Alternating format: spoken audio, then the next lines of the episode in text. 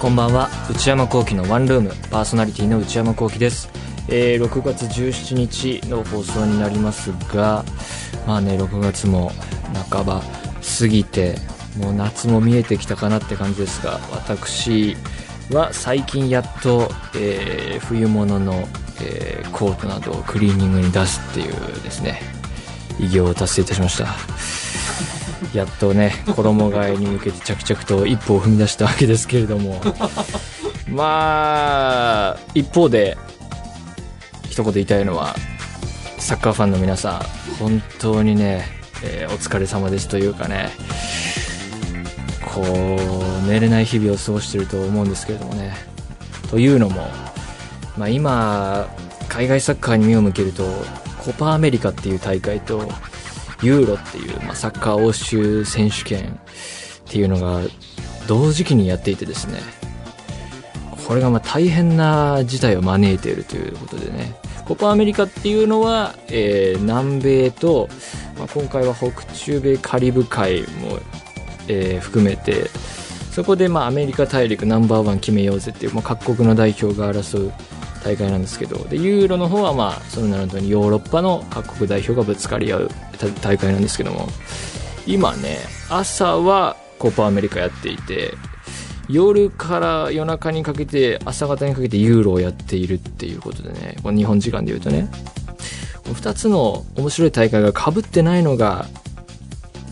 まあ、嬉しい悲鳴というか大変な事態を招いてるというかですね。これ本気で見ようとしたらいつ働いていつ寝るのかそしていつご飯を食べるのかっていうレベルでこれ大変なんですよ。まあ各位私もまあ見れるもんなら見たいですけれどもまあ到底全部は全然見れなくてですねちょこちょこ見てるんですけどもまあなんて言うんだろう。狙った試合に限って見れない。あのまあ仕事終わって疲れて帰ってきてユーロが今のところ最初の試合が確かね10時から始まるんですけど22時。で、ま、疲れてちょっと眠いなっていうところで30分だけ寝て試合に備えようと思って30分でなんか目覚ましみたいなのかけて起きるんだけどもう疲れちゃってもう体が動かなくてもサッカーサッカー見るとこじゃない状態で あこれダメだと思ってでもうちょっともう30分寝ようと思って寝たらもう試合終わってるみたいなことが23回ありましてもうの割にそんな感じでぐだぐだ寝ちゃう割にですね妙な早起き癖もついちゃってたりして変な早い時間に起きるとコパアメリカやってるみたいな、まあ、そんなわけでも体のリズムがむちゃくちゃでね見たい試合見れない割によくわかんない狙ってなかった試合をなんか妙な早い時間に見てたりして。ちょっとねおかしなことになってますね。不眠症気味ですね。ええ。まあブラジルが敗退したりしてですね結構波乱を呼んでる大会なんですけれども。まあ面白いですね。またこのまあどれもケーブルテレビで見てるんですけどスカパーの方は、えーコパアメリカやってるんだけどハイライト番組とかねその夜は夜であのトーク番組とかもね充実していてですねもう見るものが多すぎるんですよもう本当。は超充実している。本当に。でも見切れない。悔しいね。ただこれねこれが事態をさらに複雑にするんですけれどもスカパーもワオワオもオンデマンドやってるんで見逃したやつもまあ iPad とかで見れるっちゃ見れるんですよ。そんな全部見てらんないよでも。仕事じゃないんだからね。解説者とかならまだしもねこの時代の進化がねこれをね難しくしていますね、まあ、幸せな地獄というかねこれ大変ですよ。もう寝まあちゃんと寝て8時間なら8時間寝てその間はもう夢で試合を見てるみたいな状況を作ってほしいですね。それもまた疲れるか。もうなんか大変ですもん。もうサッカー選手もねあの本来のシーズン終わった後代表戦で大変だと思うんですけど追いかける側も大変だということでね、えーサッカーファンの皆さんもうちょっとでねシーズン本当に終わりますから、えー頑張って生き抜きましょう。えーそれでは内山聖輝のワンルームスタートです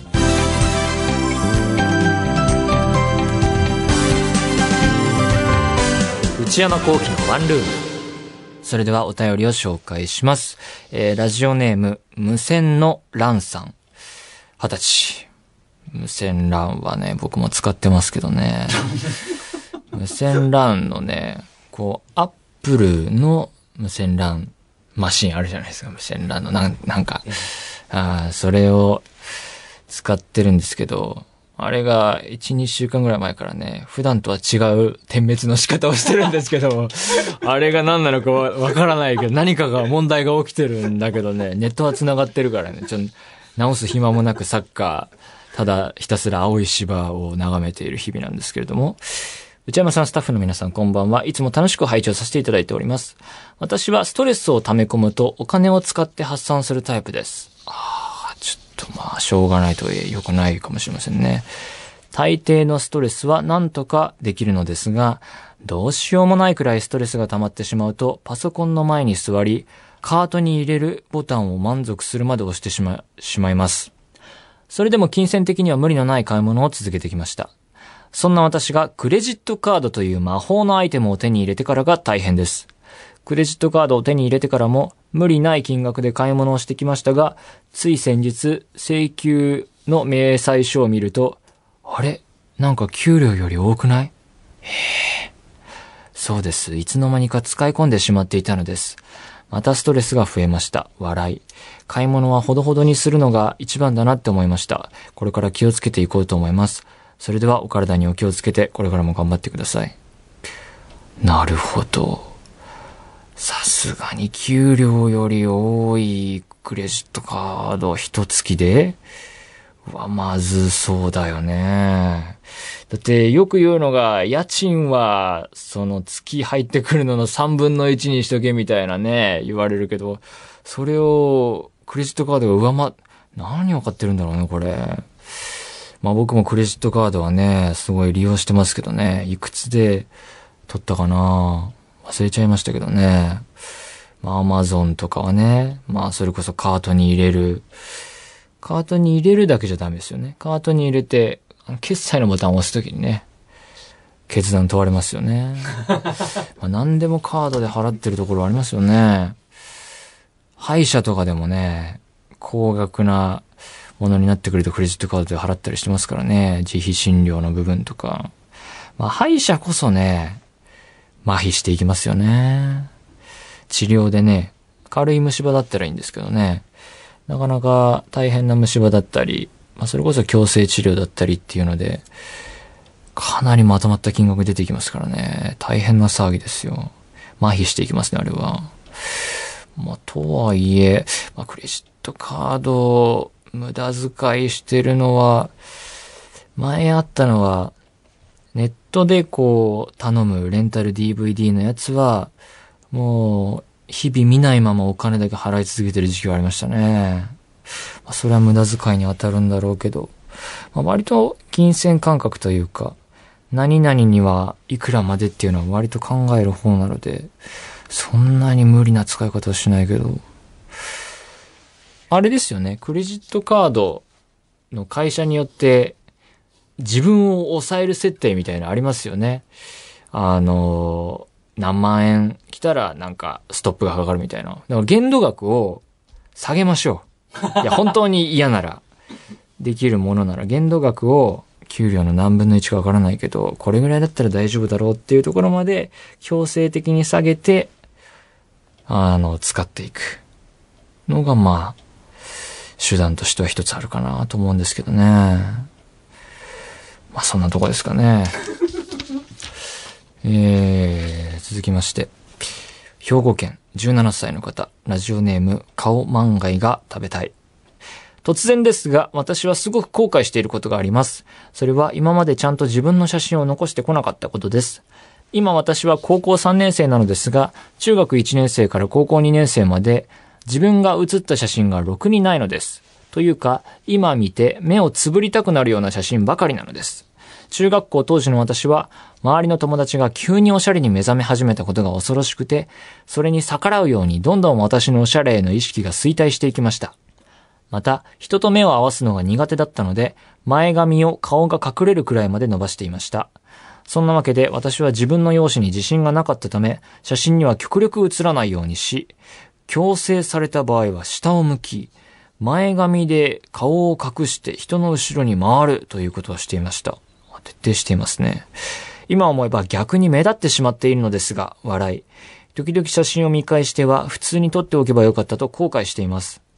今では写真も思い出だと吹っ切れて普通に写るようにしているのですが、長年の癖が抜けずうまく笑えません。内山さんは写真を撮るときどんなことを意識していますか？雑誌などで拝見している内山さんはいつも素敵です。何かコツがあれば教えてください。それはね、修正技術が発達してきたんですよ。デジタルによるね、フォトショップっていうソフトがね、ええ、発達してきたんですよ。えー最近連日真夏のような暑さですが、お体にお気をつけてお仕事頑張ってください。長文失礼しました。ありがとうございます。コツね。でもまあ、さっき冗談でね、取材で、えー撮られた写真はがっつり修正されているっていうのを話しましたけど、こう、いろいろこう、ネットを見てると、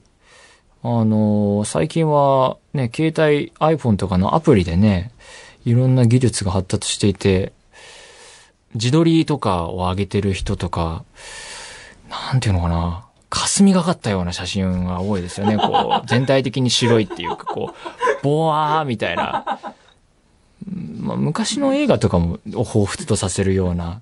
のが多いですからね。いろいろ手段はあると思うんですけどね。まあ、写真、あんま撮らないですね。中学1年生から高校2年生まで自分が写った写真がろくにない。僕もあんまりないと思いますね。その、行事ごとの時以外はあんま、まあ、撮らないね。最近にしたって、自分の携 iPhone で何撮ってるかってさっき見たら、食べた甘いものとか、さっき映ってたのはシュークリームをなんか撮ってたり、ミルフィーユ撮ってたりね。あと、まあ、なんか食べたご飯だのね。人は全然映ってなかったですね。あと活用してるのが、なんかこう、新しいものを買った時とかに箱の裏側を撮るっていう、こう、品番とか、そのものの使い方が載ってるのを写真撮っとくみたいなのに使ってますからね。ろくにこう、自分は全然映ってないですね。そんなわけで、もう写真を撮るときに何も意識していないし、自分の写真も撮りません。それでもなんとか生きていけると思います。はい。まあまあ、これから写真撮っていけばいいんじゃないですかね。はい。というわけで、えーこんな形で何でもいいので送ってみてください。皆様からのお便り引き続きお待ちしています。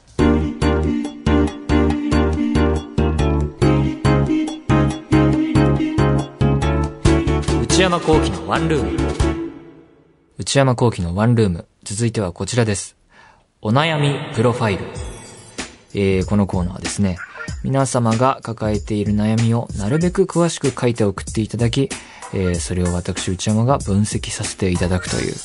コーナーでございます。あーメールはね、たくさん来ているそうなんですけれども、えーこう詳しく書いてねといった結果、一つ一つが長文で、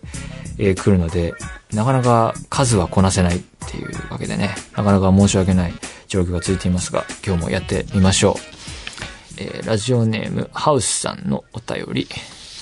えー内山さんこんばんは。毎週楽しく拝聴しています。内山さんの落ち着いた喋りがとても好きで、通勤中もポッドキャストで聞いています。突然ですが、私の悩みを聞いてください。私の悩みは、とにかく集中力が続かないことです。これはもうね、結論から言うと僕もそうなので、答えはありません。それだけちょっと分かっていただいて、集中力僕も続きません。もう今も集中してません。もう収録してますけどね。ぶっちゃけ集中してません。えーとにかく長時間同じことをしているのが苦手で、私もそうです。えー仕事も短いスパンで休憩を挟まないと本当に続きません。思えば昔から座学も苦手で、座って学ぶと書いて座学。テスト勉強も全く続かず、テスト当日の朝1時間くらいで、ノートの内容を詰め込み、終わったらすぐ忘れるという流れを繰り返していました。僕もほぼそんな感じです。私は高校の頃から芸術系の学科にいて、高校入試も洗顔で実技プラス国語のみ、えー大学も推薦入試の小論文のみで進学したので、一般的な進路より勉強しなくてはいけない時期もあまりなく、過去、実技の練習などはしていましたが、したくないことを集中して行う訓練をしないまま、25歳まで成長してしまいました。仕事は好きではないですが、生きるために必要なので、しっかり集中して仕事をしたいのですが、どうも毎日毎日集中力が続きません。趣味のことになると何時間でもできるのですが、主に集中力をそがれる原因は、ついついツイッターやインスタグラムを見ちゃうこと。読んでる本の続きがどうしても気になっちゃうこと。仕事が嫌すぎて早く帰りたいということで、頭がいっぱいになっちゃうことだと思います。完全に頭の中の優先順位が趣味、大なり仕事なので、趣味の方が大きいと。えー原因の趣味や SNS を断つのは無理です。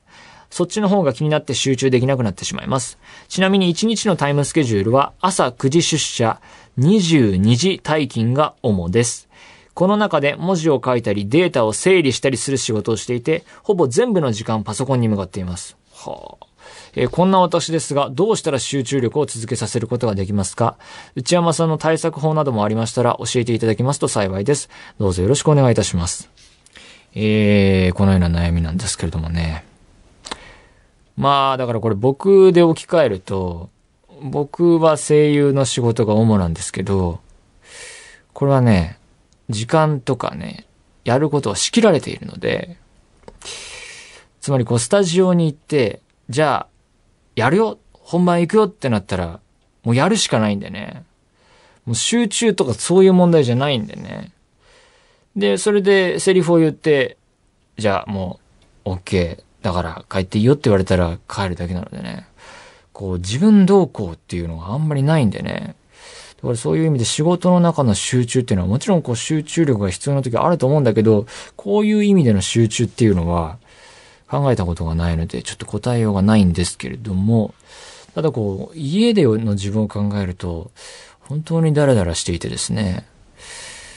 こう仕事の準備とかもね、本当に集中力がない。すぐなんかソファーに座ってサッカー見てるのでね。もうだからどうしようもないですね。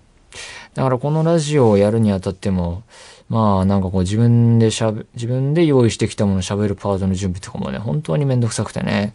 こう集中力が全く続かないね、なかなか始まらないしね、追い込まれないと。追い込まれないとやらないタイプなんでね。だから、解決法はないな。これ仕事に支障が出てきたらね、もうツイッターとかインスタグラムもうやめちゃうとか言うしかないですけどね、仕事ができてるならね、しょうがないとしか言いようがないですね。うん、仕事が成立しなくなってきたら、改めて考えた方がいいかもしれないですね。ね、そうなったらこう、趣味の時間を増やすためにも、その会社にいるときは、えー、頑張る。まあ、悩み相談で一番言ってはいけない言葉 をちょっと最終手段として発動してみた次第なんですけども、頑張るっていうのを最後に、最後ですよ。今こうできてるのはいいかもしれないけど、もうちょっと、えーハウスさんちょっとね、集中した方がいいよってこう、なんかこう誰かから言われたらですね、頑張るっていうのをちょっと マジックワード発動していただけたらなと思いますので、ちょっとそれでなんとかやっていただけたらと思います。まあ今日はこんな感じでね、終わろうかと思いますね。はい、えー皆さんからのメール引き続きお待ちしています。以上、お悩みプロファイルでした。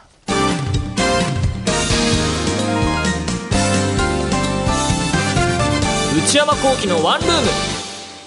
ブルーアルバムこれはこの部屋に置いてあるブルーな出来事が詰まったアルバム。リスナーの皆さんのブルーな思い出を集めています。それでは今週届いたエピソードをご紹介します。ラジオネームミドリーヌさん。あれは私が中学1年生の時のことです。ある日母が近所の A さん宅の前で A さんと立ち話をしていました。私はなんとなくそばにいて会話が終わるのを待っていました。立ち話が終わり、母と一緒に自宅に帰ろうとしたところ、A さんはたくさんのみかんが入った大きな袋を両手に抱え、近いし一緒に持っていくわ、と言いました。私はみかんが大好きなので、嬉しかったのを覚えています。三人一緒に歩き出し、二三分して一緒に我が家に着きました。我が家は玄関まで階段があるので、もう中学生になった私は勇気を出して、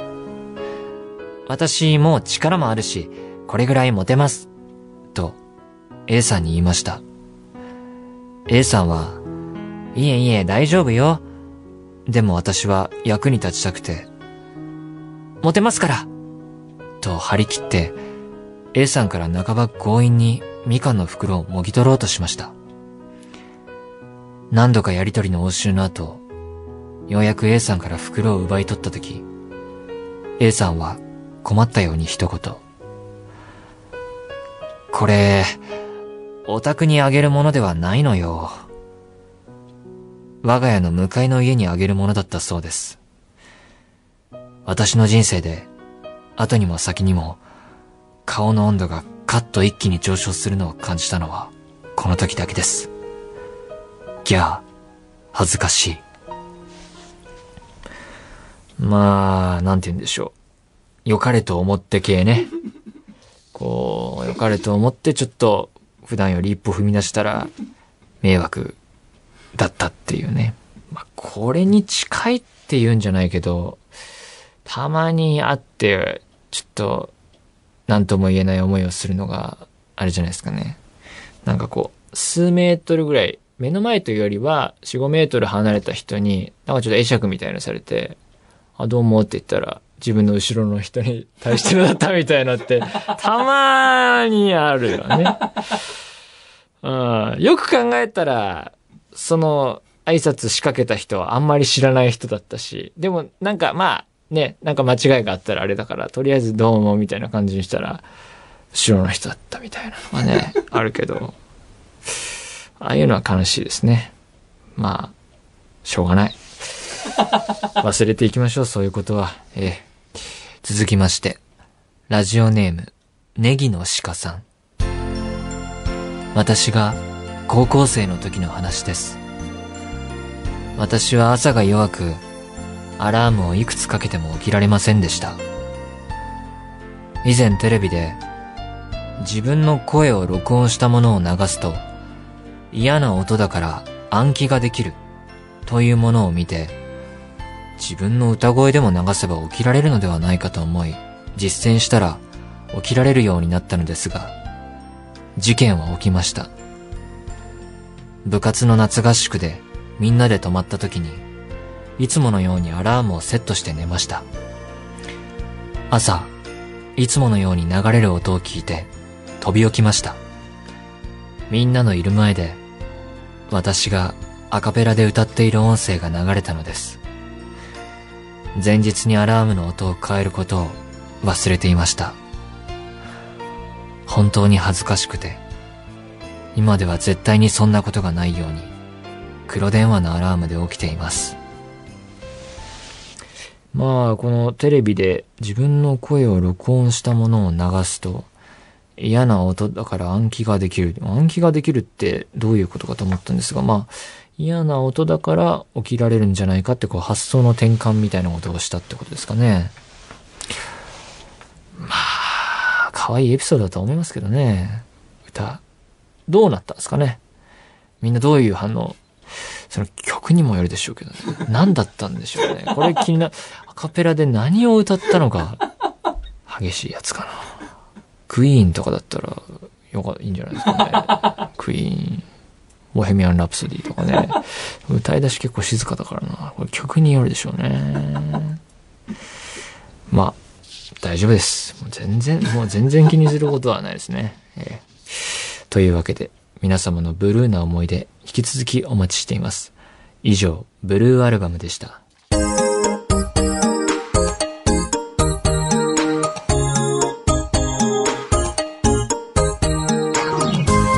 内山幸輝のワンルーム、そろそろお別れのお時間です。まあ今日はね、えー、お悩みの方では、集中力の話とかありましたけど、まあ僕自身集中力ないっていう、まあ逃げの一手という、それでなんとかやり過ごしてしまったわけですが、これ今後このコーナーどうなっていくのか、まあね、この調子で続くでしょうけども、まあ、懲りずに送っていただければと思います。えー番組では皆さんからのメールをお待ちしています。普通歌の他にコーナーへの投稿も募集しています。オープニングトーク用のトークテーマを提案してもらう内山さん、これで1分お願いします。買い物部署の私内山の財布をこじ開けられるような買いな商品をお勧めしていただく内山さんこれ買いです。皆さんが体験したブルーな体験を教えてもらうブルーアルバム。今抱えている悩みをなるべく詳しく教えていただくお悩みプロファイル。他にも初上陸もののグルメを取り上げる初上陸キッチン。最近これやってませんね。あー全然食べてないね、最近。ねえ。えー私が最近見た映画についてただひたすら語るムビログ。映画以外の話題を取り上げるテーブルコラム。これらのコーナーで取り上げてほしいお店やテーマ、作品なども募集中です。アドレスは one.joqr.net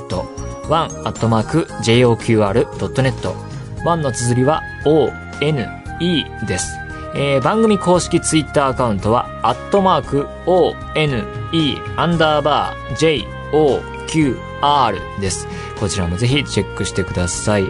ポッドキャストも配信中です。更新時間は毎週月曜日のお昼12時予定です。それではまた来週、さようなら。